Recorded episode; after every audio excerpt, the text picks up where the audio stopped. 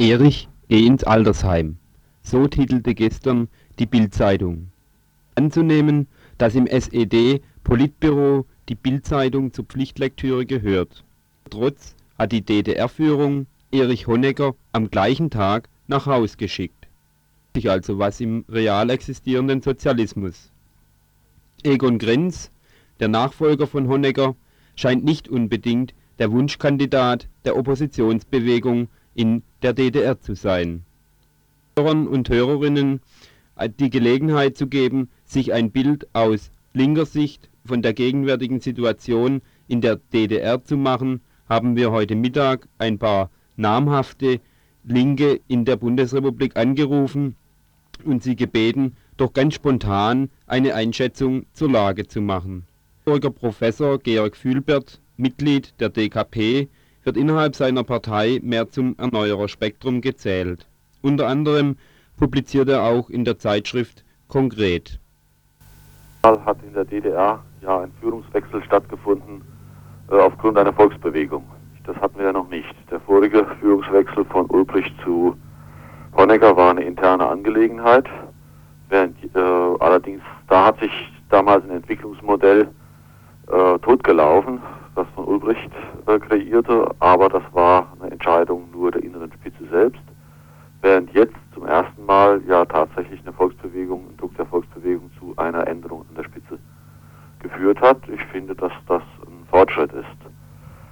Ja, der Nachfolger selbst, Krenz, wird ja nun äh, erstmal verketzert. Die Taz schreibt heute, er sei ein China-Freund China und ein Hardliner und Wahlfälscher. Das kann ich alles nicht äh, beurteilen. Äh, da muss man wahrscheinlich erstmal abwarten, wie sich das entwickelt. Es kommt gegenwärtig, glaube ich, auch gar nicht auf Einzelpersonen dann auch nicht auf die Qualitäten von Egon Grenz, sondern es kommt darauf an, wie die Führungsspitze insgesamt jetzt äh, bereit ist, ja das zu machen, was ich für notwendig halte, nämlich sowohl in der Ökonomie als auch in der Politik reale Vergesellschaftung zu betreiben.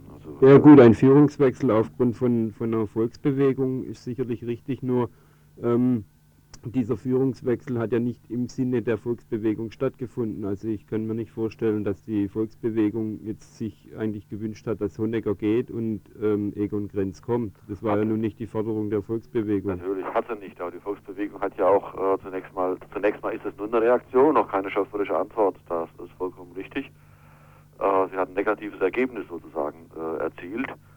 Äh, nur was aus diesem Ergebnis folgt, das weiß man äh, jetzt noch nicht. Die Volksbewegung selbst, das neue Forum, hat ja nun äh, ja auch noch keinen eigenen Kandidaten äh, präsentiert, kann sie auch nicht, weil es zunächst einmal äh, unter dem Machtmonopol äh, der SED eine SED-interne Entscheidung ist. Immerhin ist diese erste Erklärung, die Grenz vorgelesen hat, relativ offen, nicht? Also er sucht den Dialog auch, allerdings innerhalb der Institutionen, wie sie jetzt bestehen, auch innerhalb des Parteienblocks, der im Grunde ja auf das Jahr 1945 zurückgeht und insofern völlig äh, veraltet ist, aber er hat Dinge formuliert, die Honecker so nicht formuliert hat. Und wenn du jetzt die Erklärung des Politbüros von der vergangenen Woche nimmst und die Erklärung von Grenz, ist das natürlich schon wieder ein gewisser Fortschritt. Des Weiteren befragten wir Gerhard Krum vom Sozialistischen Büro in Offenbach. Er ist Redaktionssekretär der Zeitschrift Links.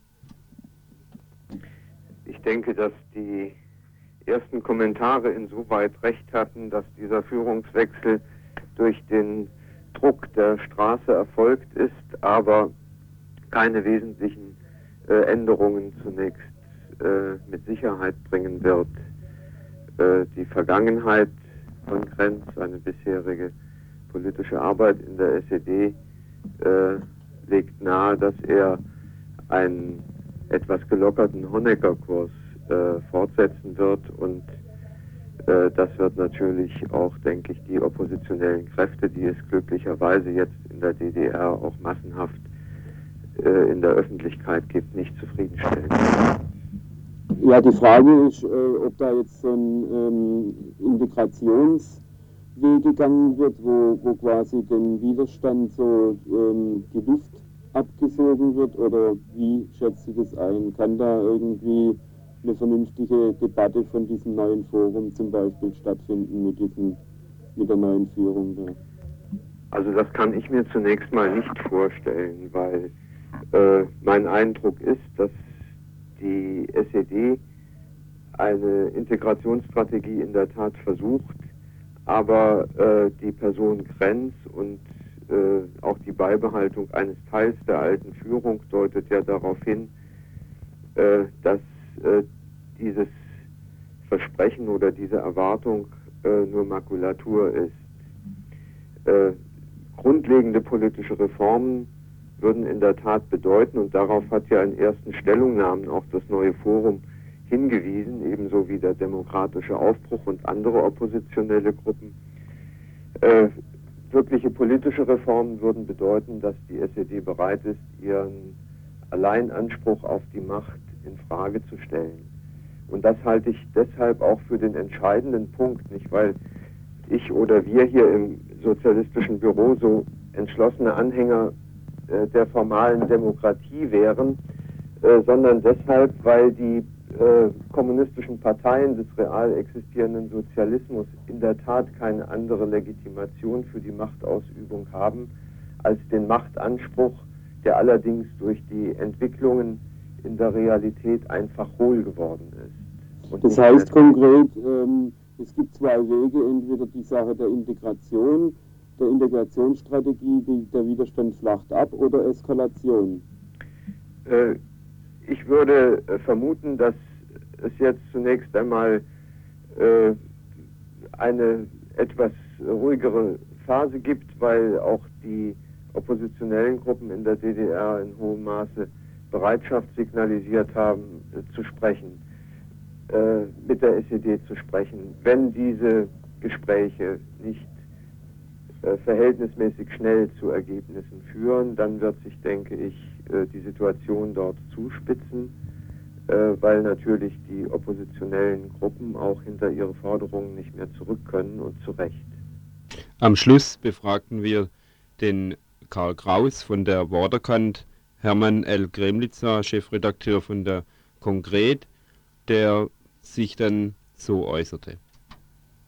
Kann sich als Bürger der Bundesrepublik zu den Problemen, die die, die DDR tatsächlich hat, heute nicht mehr äußern, ohne sich zuvor von unseren Bonner Politikern zu distanzieren, die so tun, als hätten sie das Recht, einem anderen Staat dessen Innenpolitik vorzuschreiben und gar den Rücktritt bestimmter Regierungsmitglieder dieses Staates zu verlangen. Man stelle sich einmal vor, die Bundesregierung hätte den Rücktritt der italienischen Regierung verlangt, weil eine, weil eine halbe Million Italiener in die Bundesrepublik übergesiedelt ist. Aber in die DDR, die auch ein anderer Staat ist, also Ausland ist, wird von Bonn aus hineinzuregieren versucht, als sei sie eine bundesdeutsche Kolonie. Besonders widerlich, finde ich, führen sich dabei die SPD und die Grünen auf. Zur Sache selbst. Ich habe keine Ahnung, welche Folgen der Rücktritt von Erich Honecker und die Berufung von Egon Krenz zum Generalsekretär der SED für die Politik der Partei haben werden. War bei den Beratungen des Zentralkomitees so wenig dabei wie, sagen wir mal, Herr Pleitgen von der ARD oder die Spiegelredaktion. Ich habe Herrn Krenz nie gesprochen, würde mich aber auch, wenn es so wäre, hüten, aus einem flüchtigen persönlichen Eindruck auf künftige politische Entscheidungen zu schließen. Die Probleme, die sich der DDR stellen, haben sich nicht geändert. Die Lösungsmöglichkeiten sind dieselben geblieben.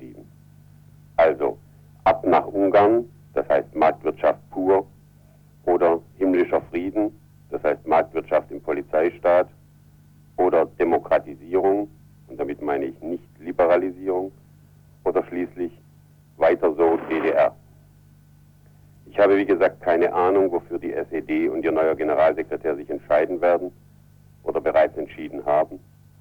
Und was ich glaube, kann und sollte Ihren Hörern so wurscht sein wie das, was Herr Vogel oder Frau Vollmer glauben.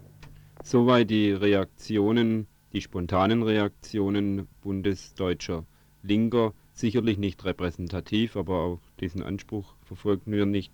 England gerade verfolgt, ist die Idee, dass wir vielleicht Leute, die zur DDR geflüchtet sind und Leute, die hier eher zum Hardliner-Spektrum gezählt werden, also zum Spektrum der ähm, Gesinnungsfreunde vom SED-Politbüro, dass wir die vielleicht mal in unserem freien Radio zusammenbringen und da vielleicht eine Sonntagmittag-Debattensendung mal organisieren.